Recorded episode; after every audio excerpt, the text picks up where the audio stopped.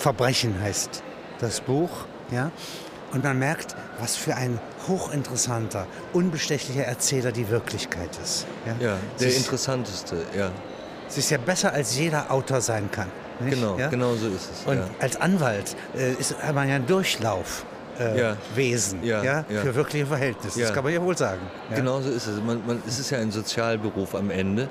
Und, und man, das Tolle ist doch, man sitzt im Büro, es klingelt an der Tür und jemand kommt herein und erzählt ihm eine, eine wunderbare Geschichte. Also besser geht es nicht. Eigentlich müssten Sie ihm was zahlen. Eigentlich müsste ich was bezahlen, ja, spätestens dann. Aber Gott sei Dank bezahlen die mich. Also man muss ja danach noch ein bisschen was tun. Aber für, für Autoren wäre so eine Zeit lang Rechtsanwalt zu sein großartig. Ja. Nun haben Sie so eine trockene Erzählweise, die ja. dem auch gut bekommt. Ja, Danke. Nicht? Ja. Ja? Mhm.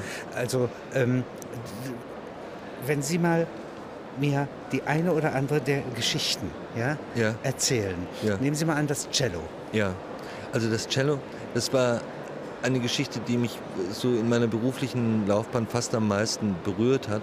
Und zwar einfach, weil ich gar nichts tun konnte für die. Das war eine, ein junges Geschwisterpaar, die in wohlhabenden Verhältnissen in der Nähe von Frankfurt aufwuchsen und der, der Vater war ein, ein bisschen scheußlicher Immobilienmensch, der sehr hart war zu den beiden. Und die Kinder opponierten und irgendwann sind sie von zu Hause ausgezogen. Ähm, wie die Thomas Mann Kinder. Wie, wie ja? die Thomas Mann, ganz genau. Ja, es, es war eine ähnliche Situation. Der Vater gab ihnen auch Geld mit und ähm, obwohl diese 250.000 Euro am Morgen auf ja, dem Frühstückstisch, ja, ja, ja, als Scheck, ja, Übrigens auch die Frage, wie man sowas dann einlöst. Ähm, dann, dann sind die aber ähm, losgefahren und das Mädchen war hochbegabt, hat Cello gespielt. Auf gewisse Weise unzertrennlich. Ja, und, und, und sie haben nur füreinander gespielt. Also das Mädchen hat nur für den, für den Bruder gespielt. Und, ähm, und dann äh, kam, was kommen musste, weil es ja eine Geschichte in dem Buch ist, nämlich ähm, sie hatten einen Unfall, das Mädchen überlebte mit einer leichten Verletzung und der, und der Junge, der Bruder, ähm, fiel so hin und sein Kopf platzte auf. Und, ähm, und er hatte auch eine Fülle von anderen Verletzungen und hatte eine Urosepsis, also dass sich Urin das heißt, ins Blut... Bakterien waren vorher in ja, seinem Körper? genau, ganz genau so war es. Und das hatte man nicht untersucht und ähm, die Folge war, dass man viel an ihm amputieren musste und er dann also so ein vollkommen behinderter Mensch war.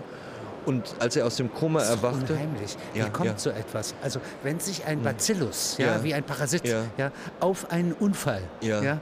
also auf offene Stellen des Körpers setzt, äh, und das in Italien und dann in Deutschland ja, verschieden ja, behandelt ja, wird. Ja, so dass durch die Lücke noch Sch schrecklich eigentlich. Aber es geht wahnsinnig schnell. Und, dann und war Nekrose plötzlich. Ja, genau. Es, war so, es ist so ein schwarzer, lederartiger Belag, der sich über die Haut legt. Und den und muss man schneiden, wegschneiden. Den muss man wegschneiden, weil sonst der ganze Körper davon. Äh, Teile der Finger, Finger, Zehen. Füße wurden abgeschnitten ähm, und äh, es ist fürchterlich. Ich habe das auch mal in einem anderen Verfahren gehabt passiert komischerweise sehr schnell, auch in Krankenhäusern. Und man kann fast nichts dagegen machen und muss sofort amputieren. Man kann nicht irgendwie heilen, abwarten. Es gibt keine Möglichkeit. Und dann wachte der Junge aus dem Koma auf und man stellte fest, äh, dass er sein Gedächtnis und seine Merkfähigkeit verloren hat. Und zwar so vollständig, dass er zum einen nicht mehr wusste, wer er war und wer seine Schwester war. Und zum anderen wenn man ihm etwas erzählte, konnte er es verarbeiten, konnte auch drüber nachdenken, aber es war nach vier Minuten weg. Und äh, ähm, diese Gedächtnisleistungen werden im Hippocampus gespeichert. Das ist ein sehr alter Teil des Gehirns. Und wenn der verletzt ist, passieren solche Dinge. Und ähm, die gingen dann nach Hause. Also sie äh, hatten eine große Wohnung, die dem Vater gehörte.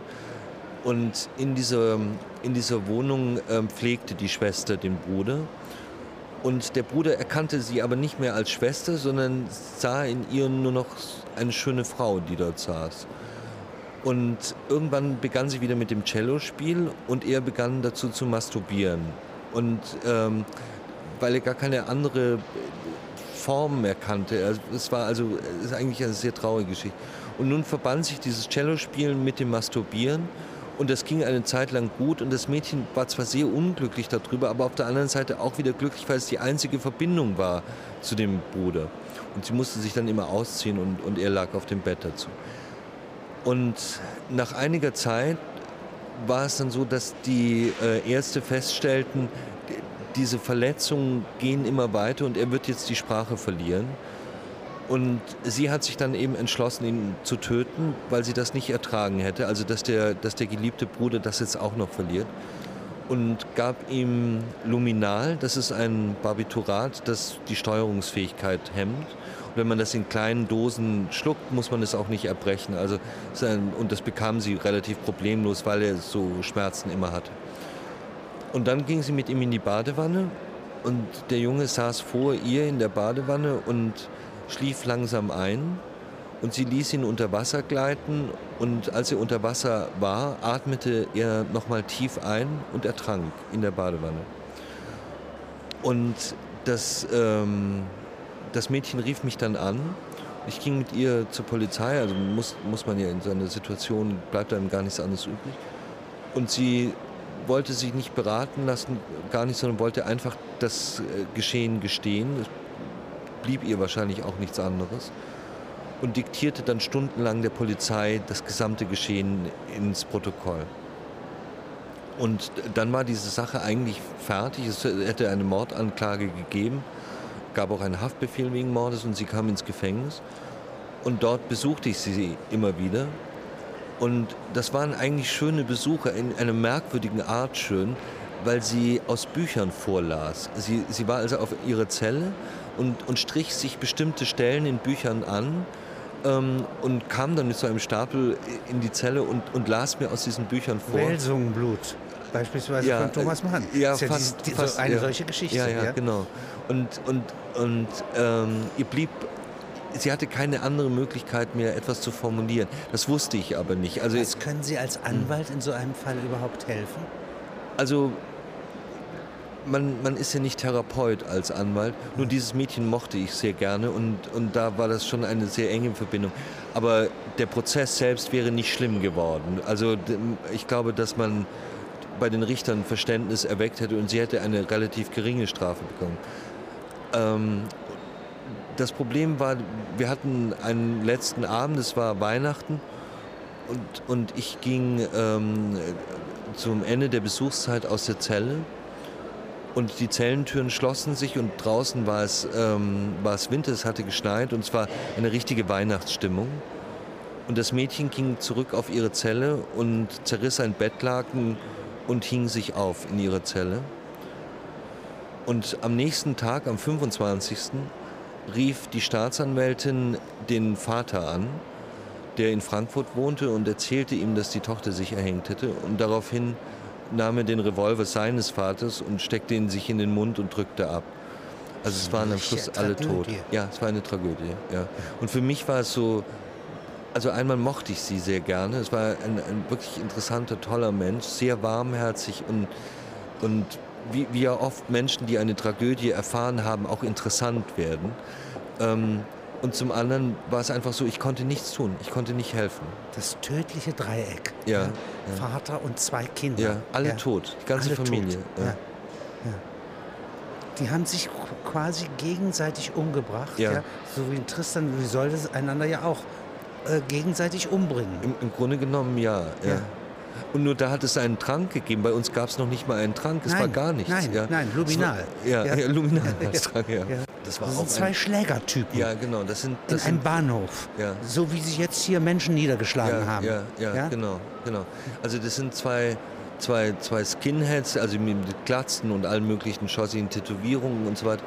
Und, ähm, und sehr dumpfe Menschen und die laufen alkoholisiert in einen Bahnhof rein und wissen nicht so richtig, was sie tun sollen und sehen jemanden, der, der dort der sitzt. Der Tag ist schon verdorben. Der Tag ja. ist verdorben, die Freundin hat ihn verlassen und so weiter. Und sie sehen einen Mann dort sitzen, der ganz ordentlich aussieht und ein bisschen langweilig, so ein Buchhaltertyp. Ähm, fehlen ein paar Haare und er ist so, so ein ganz normaler Typ eben. Wie dieser Rentner, der in München, ja, der ja, angefallen ja, wurde. Ja, ja, genau, ganz genau. So ein Typ ungefähr, so kann man sich vorstellen. Aber es ist anders ausgegangen als bei dem Rentner, weil die beiden sind dann ähm, zu ihm hin. Der und eine haben, hat einen Golfschläger, ja, nicht? Ein, ein, ein Baseballschläger. Baseballschläger. Ein Baseballschläger ja, Der andere hat ein äh, auf seinen ja. Handrücken oder ja. auf den Fingerrücken. Ja. Ja. Das Wort Hass stehen. Also es sind Hochbewaffnete. Ja, ja. genau, ja. Mit Sprache und, und Baseballschläger, ja. Und, und, sie, und sie provozieren ihn und nehmen ein Messer und pieksen ihn in den Handrücken und ein bisschen Blut kommt raus. Und der andere, der gepiekst hat, der verteilt dieses Blut auf dem. Und dieser Mann macht nichts. Also der, der bleibt. Er schweigt. Schweigt, bleibt völlig ruhig sitzen und, und tut nichts. Und irgendwann provoziert dieses Nichtstun die beiden so sehr, dass der anfängt mit dem Messer vor seinem Gesicht herumzufuchteln. Und er macht eine Bewegung zu nah an dem, an dem Hemd des Mannes und es gibt einen Schnitt, der einmal quer rüber geht und ein bisschen Blut tritt aus. Und nun beginnt der Mann zu handeln und er packt die Hand des mit der das Messer das geführt Messer wird, ja, und dreht sie um und stecht, sticht das Messer dem Angreifer selbst in den Bauch oder ins Herz, ins Herz, ins Herz. ja. Und, ähm, und dann steht er auf und schaut den anderen an, der den Baseballschläger hat.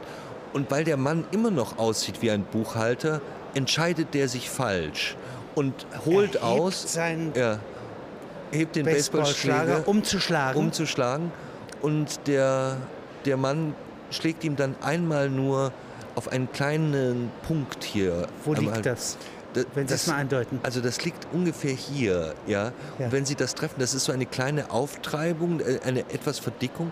Und diese Verdickung ist ein Nervenbündel, die sendet Signale an das Gehirn, wie schnell der Herzschlag zu sein hat. Und wenn Sie das, wenn Sie da drauf drücken, dann hat der, äh, dieses Nervenbündel das Gefühl, das Herz schlägt sehr, sehr schnell und sendet das Signal Schlag langsamer. Und wenn Sie den Punkt genau treffen, dann explodiert das sozusagen und ähm, der Körper sagt, bitte jetzt kein Herzschlag mehr und man stirbt am Herzinfarkt. Der Körper tötet sich selbst. Und der Körper tötet sich selbst. Und es ist eigentlich vernünftig, weil wenn man sehr viel, sehr viel ähm, sonst Erregung hat, dann, dann dämpft das von autom automatisch. Aber es ist das, nicht dass geschützt. dieser Mann das konnte? Ja, das war ein Geheimnis. Das, das weiß ich auch nicht. Ich Und nehme Sie? an, er hat eine, er hat eine, eine, eine Nahkampfausbildung oder Geheimdienstschule. so. Ja, irgend so etwas. Der Mann schweigt. Der ja, Mann schweigt. Er wird verhaftet. Ja. Hier kommt eine völlig verwirrte Polizistin, Nicht, die schon alarmiert wurde, als die Schläger in den Bahnhof gingen. Jetzt kommt verspätet diese Bahnhofswache an. Genau. Und die nimmt jetzt die Nebensachen wie die Hauptsachen und sagt, hier darf man nicht rauchen. Ja, genau. Ja, ja, Das ist ein bisschen absurd. Der Mann raucht und, und das ist genauso verboten wie Töten im Kopf der Polizistin. Und, und dann wird der, der, wird der Mann wird festgenommen. Und das Merkwürdige ist, dieselbe Reaktion, die er bei dem Angriff durch diese beiden Neonazis äh, hatte, hat er später auf der Polizei. Er schweigt, er macht nichts, er sagt kein einziges Wort. Und für die, für die äh, Polizei ist dieser Fall noch nie da gewesen und er ist nicht zu lösen. Man untersucht den Mann, man schaut in sein Jackett, man sieht, er hat noch nicht mehr mehr die Etiketten im Jackett. Äh, er hat in den Unterhosen keine, keine ähm, Etiketten. Man kann nichts nur identifizieren. Die Schuhe kann nur, man nur die Schuhe auf Elsass, aber es kann ja, irgendwo eben, herkommen. Genau, ja, ja, ja. Und er spricht kein Wort. Und, ähm, Sie sind alarmiert worden durch eine Anwaltskanzlei ja, in den USA. Ja, genau. Und ich, weiß, und ich habe keine Ahnung, wer das ist. Mir wird nur gesagt, der sitzt jetzt gerade ein, fahr schnell in die Keitstraße, also in, zu der Mordkommission und, und, und hilft diesem Mann. Und, ähm, und ich komme hin und mir spricht er aber auch nicht. Aber er macht etwas, was, was ich in dem Moment unglaublich intelligent finde. Man braucht ja als Anwalt eine Vollmacht. Und ich gebe ihm die Vollmacht und denke mir, okay, jetzt werden wir sehen, wie schreibt er, unterschreibt und so. Und er öffnet nur ein, ein, Stempelkissen. ein Stempelkissen, das dort auf dem Tisch liegt und drückt seinen, seinen Fingerabdruck da rein und das reicht für eine Vollmacht. Also das fand ein Unikat ja, als ja, ja, genau, Vollmacht. Genau, genau, reicht vollkommen. Und ähm, ja, und dann gab es so eine, eine längere Verhandlung bei dem Ermittlungsrichter, der darüber zu entscheiden hatte, muss er in Haft oder nicht. Und, ähm, und der Ermittlungsrichter, ein, ein Mann, den ich sehr gerne mag, der schaute sich immer wieder dieses Video von dem Bahnhof an Und dann ließ er ihn frei, weil er sagte, es ist eine Notwehrsituation, ich kann nichts machen. Und keiner von uns weiß, wer dieser Mann ist. Ja. Das heißt, er wurde entlassen? Ja, er wurde ja. entlassen, ja. Und ist verschwunden. Wir wissen nichts von dem. Ein Durchreisender? Ja, ein ja. Durchreisender, der zwei Leute getötet kann hat. Kann CIA ja. sein, kann Russisch sein, kann alles Mögliche kann es, sein. Ja. ich traf mich dann etwas später mit jemandem aus der deutschen Dependance dieser Kanzlei. Und weil die, sein Hemd, das Hemd dieses Mannes kaputt war, hatte ich ihm ein Hemd geben müssen, weil er nichts von zum Ihnen. Anziehen hat von ja, mir. Mit Ihren äh, Initialien. Mit das meinen Initialien. jetzt in der Weltgeschichte rum. Ja, und, und, und, und, dieser Mann brachte, also dieser Anwalt brachte mir dieses Hemd zurück. Und es war ganz fein gebügelt, es war alles in Ordnung. Ich habe es trotzdem weggeschmissen. Also ich wollte es dann nicht haben. Aber ein sorgfältiger Mandant. Ja, ein ja? sehr sorgfältiger Mandant. Es wurde Sie auch alles bezahlt. Ja. Von der Kanzlei? Ja, ja, von der Kanzlei, ja. Hier gibt es den Fall, bei Ihnen eines führenden Industriellen, ja. eines sehr reichen Mannes, ja. ja der eine Geliebte hat, eine ja. Studentin, ja. Die sich ihm hingibt für 500 Euro ja. pro Geschlechtsverkehr. Was viel ist was sehr viel ist. Ja. ja. das ist schon, muss schon eine wunderbare Frau sein. Ja, und, ja? Nee, oder der Mann bezahlt das ordentlich, um ein möglichst wenig schlechtes Gewissen und ein zu Stück, haben. Ja, genau. Ja, ja, Nicht ein Stück schlechtes Gewissen zahlt er mit. Ja, genau. genau Nicht den Aufschlag. Ja. Ja? Und ähm, der wird wegen Mordes an einer Prostituierten ja. beziehungsweise an dieser Studentin ja, ja. verdächtigt. Ja. Denn die ist plötzlich erschlagen. Ja. Und zwar grausig erschlagen. Grausig erschlagen, ja. Und da, da, äh, das kommt an ihre Kanzlei. Ja. ja und, und, und das war, das war ein, ein Fall, der aussichtslos war, weil die Zeiten alle übereinstimmten. Also es, war, es gab verschiedene Zeiten. Ähm, eine Putzfrau, eine also Putzfrau des Hotels, das, genau, ja, kommt rein und immer wenn sie eindringt zum Reinigen, ja. muss sie eine Zeit stechen genau, gewissermaßen. Genau, ja, ja. Muss, muss und das Zeit, war 14 Uhr äh, oder 15 Uhr 26. Genau. Ja? Ja, ja. Und jetzt gibt es ein Video, ja, äh, das äh, der Mann, ja, der zu sehen ist, mit, der, mit der Videokamera des Parkplatzes des Hotels. Ja?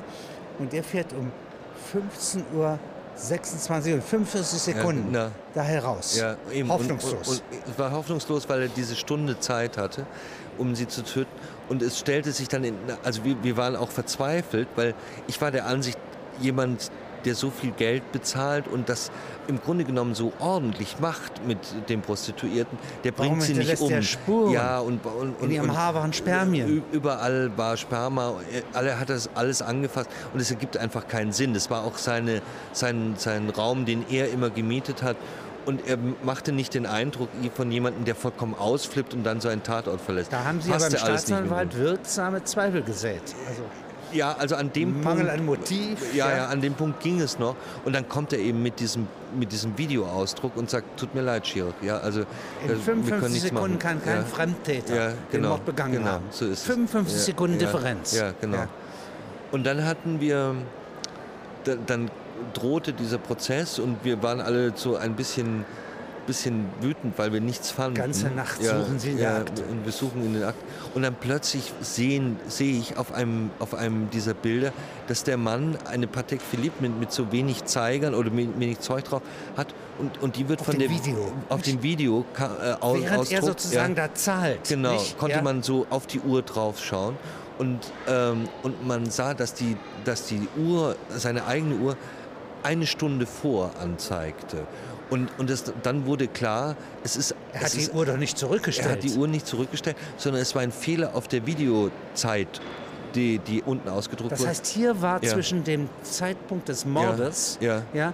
und der, Ab, äh, der Aufnahme des Videos. Ja.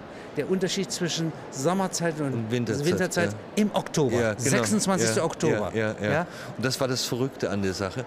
Und jetzt kommt aber der. Aber jetzt, da muss man drauf kommen. Da muss man drauf kommen. aber jetzt kommt der. Wenn man starrsinnig eine Akte liest. Ja, ja, ja dann kommt man nicht ja, drauf. Es kam ja auch niemand drauf. Und, aber jetzt kommt das Verrückte eigentlich. Und das haben die meisten Leute, die die Geschichte gelesen haben, gar nicht verstanden. Das alles stimmt nicht. Äh, denn es wäre mit dem Unterschied zwischen Sommer- und Winterzeit eine Stunde zurück. Also hätte er eine Stunde weniger noch gehabt, was gar nicht ging. Und, ähm, und, und das Merkwürdige war, dass das Gericht das in dem Moment, ich habe es auch nicht gemerkt, ich war nur so stolz, ich hatte rausgefunden, Sommerzeit, Winterzeit, aber dass niemand in dem Verhandlungssaal hat gemerkt, das stimmt überhaupt nicht, was Schirach erzählt, weil ich das auch so überzeugt war, dass ich recht hatte. Und erst viel später merkt man, alles Quatsch, das ist ja eine Stunde zu wenig, nicht eine Stunde zu viel plötzlich. Und das löst sich nicht mehr auf. Ach, es ist eigentlich 16 Uhr. Ja, ja. Das ist ja das Verrückte. Es ist ja, es ist ja nicht Winterzeit auf Sommerzeit, sondern Sommerzeit auf Winterzeit. Das ist ja phänomenal. Ja, ja. Und sozusagen ein Irrtum ja. von Ihnen aufgrund eines Irrtums der Ermittler führt als Doppelirrtum ja. zum Freispruch. Das also ist die Wirklichkeit. Ja. Das ist Wirklichkeit. Ja. Und ich muss Ihnen dazu sagen, das ist auch Rechtsstaat. Ja, ja genau. Denn äh, ja. dass man ja. im Zweifel den Anklagten nicht verurteilt, ja. Ja? wenn doch eine Leiche da ist und alle erschüttert sind, ja. Nicht, dass das nicht alle äh, juristischen Grundsätze durchbricht, ja, nicht was es im Dritten Reich ja. getan hätte. Genau, ja? da hätte es das ja. getan. Und wir haben, ähm, ich hatte auch mal einen großen Schwurgerichtsfall mit einem sehr, sehr netten Richter, und, wir, und es ist ja immer so, die, die, der Prozess läuft und es gibt die Verhandlungspausen und man geht dann vor und sagt, sagen Sie mal, wie haben Sie das jetzt bewertet und so weiter. Und dann sagte der Richter immer, Herr von Schirach, Herr von Schirach, wir haben einen Toten zu beklagen. Ja. Und das fand ich so ein merkwürdiges Argument, weil es ja mit dem Verfahren gar nichts zu tun hatte. Und es stellte sich aber raus, er wollte sich es einfach vom Hals halten und hat am Schluss dann auch richtig entschieden. Ja. Aber da kann man stolz drauf sein, dass Richter nach 45, ja, ja sozusagen ja. im Verwaltungsrecht, Forsthof, ja, ja, und im Strafrecht, ja, hier von der Phänomenologie Abschied nehmen. Abschied nehmen. Nicht, Gott sei Dank ist das Nicht so. das Bild des Toten, des, der genau. Tat, ja, richtet, ja, sondern ein wirkliches Verfahren. Und Sie sagen ja sehr eindrucksvoll, mhm. dass der Verteidiger eigentlich gar nicht der Wahrheitssucher ist. Überhaupt nicht. Also Überhaupt also gemeinsame nicht. Wahrheitssuche durch, durch Staatsanwalt und Verteidiger. Es gab ja im Dritten Reich so die Idee, dass der Verteidiger, steht ja heute noch da, Organ der Rechtspflege sei. Und damit meinte man im Dritten Reich etwas anderes als heute. Ja, ja. Genau, er müsste eigentlich seinen Mandanten immer ausliefern. Das ist natürlich Unsinn. Mich interessiert die Wahrheit ja überhaupt nicht, sondern ich bin Partei als Verteidiger. Und sollen und, als und Dienstleister dienen, ja, ja, jemanden genau. ja, die bestmögliche Chance so geben. Ist es, so ist es. Und die Wahrheit ist eine völlig andere Sache. Und die wäre ja auch gar nicht feststellbar. Die wären nicht feststellbar. Gerade ja. wegen des Erfindungsreichtums ja. der Realität. Ja. Dass Eben. die etwas so Unwahrscheinliches, vor, äh, dass man nicht glauben kann. Ja. Und wir haben ja heute auch einen, einen merkwürdigen Wahrheitsbegriff im Gericht. Das ist ja nur nur das gilt als Wahrheit, was wir mit den Mitteln des Strafprozessrechts überhaupt feststellen können. Was da rausfällt, fand nicht statt. Also eine Telefonüberwachung. Ist aber eine wissenschaftliche äh, These. Ja, ja, genau. In der genau. Wissenschaft würde es auch gelten. Genau. In der Physik würde ja, jeder Physiker ja. Ihnen recht geben. Ja. ja. Nicht wahr ist, was ich dafür halte. Ja, ja. eben so ist es. Wir, wir machen auch nur Theorien und dann fragen wir, wann fällt diese Theorie zusammen. Hier gibt es den Fall von Kleinkriminellen, türkischen. Ja. ja. Und äh, ein Bruder, ja. sich, ähm, äh, äh, beraubt einen Pfandleiher. Ja. Ja? Und jetzt kommt es zum Prozess. Ja. Und da gibt es einen zweiten Bruder. Wenn Sie das mal erzählen. Also die, die Geschichte ist so, äh, ähm, es gibt in Berlin diese großen äh, türkischen oder auch libanesischen Familien, wo alle, äh, praktisch die ganze Familie eine große kriminelle Karriere hinter sich hat. Und in dem Fall war es so, es gab einen Jungen, der hochbegabt war und der ein sehr gut funktionierendes Gehirn hatte und, und auch ein bisschen schmaler war. Lustig, man sah das auch in, in, in seinem Aussehen. Aber wie Hamlet, listig, er verbirgt sich. Ja, ja, er, er verbirgt sich hinter den großen, dicken Brüdern. Ja. Und, und ähm, auch gegenüber der Bildungsbehörde schreibt ja. er, obwohl er guter Mathematiker ja, ist und eine Eins schreiben könnte, ja, dann fiele er auf. Ja, ja, genau. Also schreibt er so, dass er bei drei Minus oder vier sitzt. Immer, dass er gerade durchkommt und er, er, rechnet sich sogar aus, was er für Noten schreiben muss. Und, ähm, und das. Äh, die Geschichte ist dann eigentlich die, er, er macht dann irgendwie seinen Weg und ähm, er schafft es, sich aus diesem Familienverbund zu lösen. Aber nur ein bisschen. Er, er zieht von Kreuzberg nach Charlottenburg, ohne dass die Familie das weiß, mietet eine kleine Wohnung dort und beginnt an der Börse zu spekulieren und verdient ein wirkliches respektables Vermögen ähm, und schreibt sich auch an der Uni ein, also macht das Abitur und so jetzt abends. rettet er den Bruder. Und dann, alle Brüder sehen sich eigentlich sehr ähnlich. Und zwei sind sich sehr ähnlich. Und derjenige, der den Überfall gemacht hat und ähm, jetzt auch äh, angeklagt wurde, der wurde in der Wohnung angetroffen, also nicht am Tatort, sondern später in der Wohnung, der ähm, weiß nicht, wie er sich retten soll. Und nun kommt dieser junge Bruder und sagt, Herr Richter, Herr Richter, ich, ich, ich muss jetzt einfach gestehen, derjenige, der dort sitzt, war es nicht, es war der Ismail. Und der, und der Richter sagt, äh, wieso Ismail, das spricht ja alles dafür, dass er das war, weil er hat zum Beispiel so ein T-Shirt an, auf dem irgendwie äh, Forced das haben wir. Alle an, sagt er. Und er sagte, das haben alle und hat aber heimlich diese T-Shirts nachgedruckt und an seine Brüder verteilt und sagte, ich habe auch eins an und macht seinen, seinen Reißverschluss auf und zeigt das T-Shirt und er hat tatsächlich und so ein T-Shirt. Aber der größte Beweis ist, er bringt ein Beutestück. Genau, ja. Dass ihm der Bruder Ismail, wie heißt er? Ismail. Ich, also die, die, Namen kriege ich nicht mehr zusammen. Soll. Ja, genau. und, und, und das Lustige ist, ähm, da ist das Geld drin. Er hat das ganze Geld abgehoben, inzwischen von seinen eigenen Konten und übergibt dem Gericht einen Umschlag und das Gericht so macht diesen Umschlag auf, fasst natürlich sofort alles an. Passiert übrigens dauernd genau bei Gericht. Genau die Summe. Ja, also exakt die Summe. Und Aber besser kann man doch einen Tatbeitrag gar nicht beweisen. Ja, Sie sitzen genau. da als Pflichtverteidiger daneben die nein, ganze nein, Zeit. Ich, ich war nein. nicht in dem Verfahren so, äh, Pflichtverteidiger. Zu mir ist der Junge später gekommen, weil dann versucht hat, nachdem das alles rauskam und die freigesprochen haben und gemerkt haben, irgendwie kann das aber nicht sein, haben sie versucht, diesem Jungen äh, anzuklagen. Und das hat er dann ebenfalls wegen sehr, Falschaussage. sehr wegen Falschaussage. Ja. Und, ähm, und er hat dann einfach geschwiegen, das hat mir so entschieden. Und alle anderen haben auch geschwiegen und es ließ sich nichts nachweisen. Also, und jetzt nochmal weiter. Hm. Jetzt äh, bringt er also diese Beute ja, ja. aus dem ja. Äh, und äh, sagt, das muss der gewesen sein. Und außerdem habe ich hier ein Bild. Ja? Genau. Und da sind vier Brüder drauf. Ja, Und das ist der erste, zweite, dritte und vierte. Ja. Ja. und, dann sagt er, und dann sagt er eben, ähm, also der, der, der Verletzte ist noch im Verhandlungssaal und der beschreibt immer wieder, was auf dem Bild draufsteht und so weiter und macht das so in seiner fahrigen Art und sagt, also der erste, das ist der Ismail und der zweite ist der Khaled und der dritte ist der Ahmed und so weiter. Khaled wäre der Ab Angeklagte. Wäre der, wär, wär der angeklagt. Und, ähm, und dann sagt der, der Richter, naja, gut, na gut. Und der Junge geht raus. Und dann kommt sofort der Beschuldigte, also der, der Verletzte, der verletzte, Pfandleiher, wird nochmal gehört und, und der, der, hat es gehört, gehört ja, und, sagt, sagt natürlich, ja, der Zweite, der, Zweite der war das. Es, ja.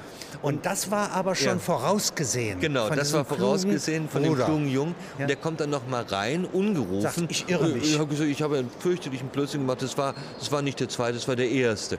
Und Erste. hinten drauf, dann muss der Richter das umdrehen. Richter glaubt natürlich, es ja. ist ein Trick, ja, und will Nein, sich doch die absehen. Tante, der das Bild genau, gehört, genau, ja, hat die richtigen Namen draufgeschrieben. Genau, da steht schon genau, der richtige Name. Genau, er hat also die nächsten Schritte ja, seiner Verfolger vorausgesehen, der Verfolger seines Bruders genau. vorausgesehen. Ich muss Ihnen ganz ehrlich sagen, das spricht für den EU-Beitrag der Türkei, weil das finde ich sozusagen dem Bruder so zu helfen. Stellen Sie sich doch mal vor, Friedrich Schiller, das wäre doch die Ballade gewesen. Ja, ja, ja, ja? finde ich gut. Dagegen ist die Bürgschaft doch gar nichts. Äh, gar ja? nichts, ja. Das ist, Maupassant, ja, ja, nicht? Mhm. Das wären solche Geschichten. Kleist, Berliner Abendblätter. Er liebte diese Art von Geschichten. Ja, Sie sind der Wirklichkeit abgelauscht. Ja, genau. Und deswegen sind sie eigentlich auch so glaubhaft. Das ist das äh, Interessante. Sie sind auch grausam.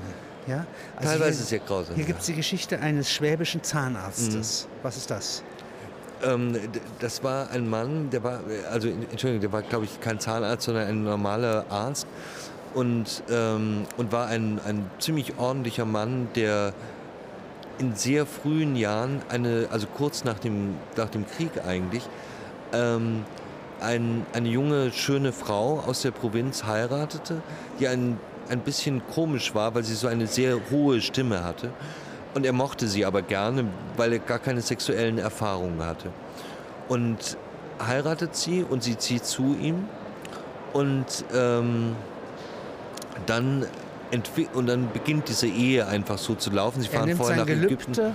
Genau, ewig sie, mit ihr zusammen zu bleiben, ja, treu zu sein, ja, sehr ernst. Ja, und das ist das Problem. Er spürt es ihr außerhalb der Messe und außerhalb aller Riten noch einmal in einer, in einer Situation, wo sie beiden im Bett liegen und danach besiegelt sie diesen Schwur, indem sie noch mal mit ihm schläft und ihm als sie kommt, äh, schlägt, ins Gesicht schlägt. Und ihm bleibt das so, so stark haften und er kommt nicht mehr aus diesem Spur raus. Und nun beginnt diese Ehe über, über 42 Jahre und sie wird eine Ehehölle, ja, eine wirkliche Hölle. Sie beschimpft ihn, sie beleidigt ihn, sie wirft Sachen nach ihm. Und Mit einer Eselsgeduld, schreiben Sie. Ja, ja erträgt er das. Erträgt er das. Er, er macht das alles mit. Und dann eines, eines Abends oder eines Morgens, es war, es war an, an einem Morgen, an einem Septembermorgen und er ist im Garten und jätet. Äh, den Weg macht er sehr gerne. Der Garten hat ihn irgendwie über lange Jahre hinweg gerettet vor dieser Frau. Reißt sie die, die Tür auf, oben, eine Balkontür und schreit, du hast schon wieder vergessen, das Fenster zuzumachen, du bist ein Idiot oder irgendwie so etwas. Und, und er kann dann nicht mehr erklären, was bei ihm passiert. Und es geht übers Ohr. Und, und also er empfindet einen metallischen Klang ein einer metallisch, Stimme. Diese, diese, diese scheußliche, sehr, sehr hohe metallische Stimme. Ja. Und dann hat er später gesagt, er hat nicht gewusst, was dann bei ihm passiert ist. Er hat nur gemerkt, dass es ganz hell in ihm wird. Es wird äh, also ganz tief unten wird es plötzlich hell, so ein Gleißen, ein, ein Licht, das gleist. Und er sagt zu ihr, komm mal in den Keller. Und geht die Außentreppe runter und die Frau, diese scheußliche, fette Frau, geht über die Innentreppe. Die früher mal schön war. Früher war die Frau Dann sehr schön. Kurzen Moment ja, schön, aber ja, die, die ja, Stimme war immer sehr hoch, schrill. Genau, und die mhm. Stimme war das Einzige, was immer scheußlich war. Und mhm. das war auch dann am Schluss. Und, und er, sie kommt runter in diese Treppe und macht die Tür auf. Als sie die Tür aufmacht und in, in, im Türrahmen steht, nimmt er eine Baumaxt von der Wand, eine schöne Baumaxt, und schlägt ihr den Schädel ein, spaltet ihr Gesicht, hackt ihr den Kopf ab und trennt alle Einzelteile von ihr. Das ist eine Eruption, ein Aufstand Eruption, ja. Ja, und, der äh, ja. gegen die Persönlichkeit. Also das Ich wird entmachtet in diesem Moment. Ja, genau. Nicht? Und, und macht eben dieses, dieses sehr ordentliche Mann, richtet eben ein, ein unglaubliches Blutbad in diesem Keller an. Also ich, ich habe ich wirklich relativ viel gesehen, aber so etwas habe ich auch noch nie gesehen. Wie verteidigt man so etwas? Indem man die Geschichte erzählt. Ja, man kann nur die Geschichte erzählen und man muss, man muss schildern, wie es diesem Mann gegangen ist, damit die, ähm, die Tat klar wird. Und das einzige Mal, wo er sich gegen sie wehrt, und er ruft nämlich bei der Polizei an und sagt, ich habe Ingrid, so heißt die Frau, ich habe Ingrid klein gemacht. Und das, das klingt total absurd natürlich. Ich habe sie klein gemacht. Aber sie hat das eben ihr ganzes Leben mit ihm gemacht. Und das war irgendwie so eine. Und er, und er ist 76, als er angeklagt wird. Sechs? 76, ja. Die waren 42 Jahre. Ja, ja. Und dann kommt der. Als was wurde er verurteilt? Ja, dann kommt der Prozess und die Staatsanwaltschaft forderte acht Jahre. Und ähm, der Gutachter bescheinigte ihm so einen Affektstau. Das war zwar technisch falsch, aber es war ein Affektstau.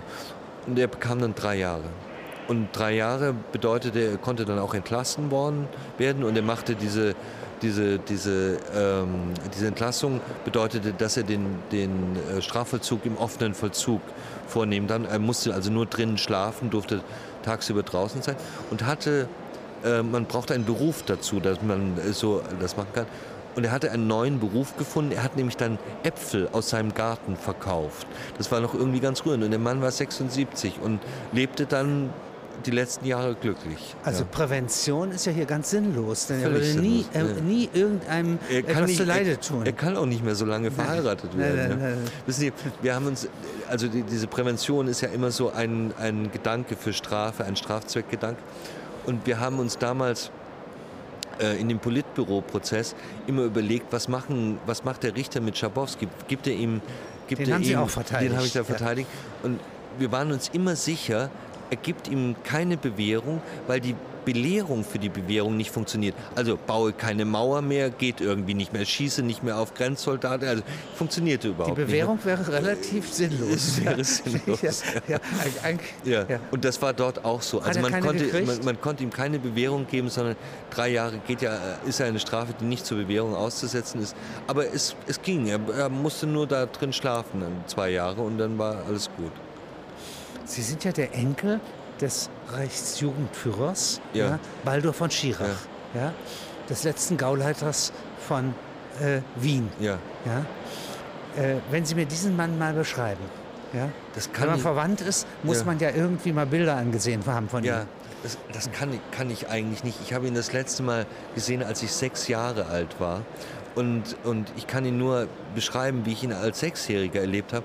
Und da mochte ich ihn sehr gerne. Ähm, er trug ähm, immer so, so etwas grobe Tweed-Jackets und rauchte Pfeife ähm, und äh, roch sehr gut.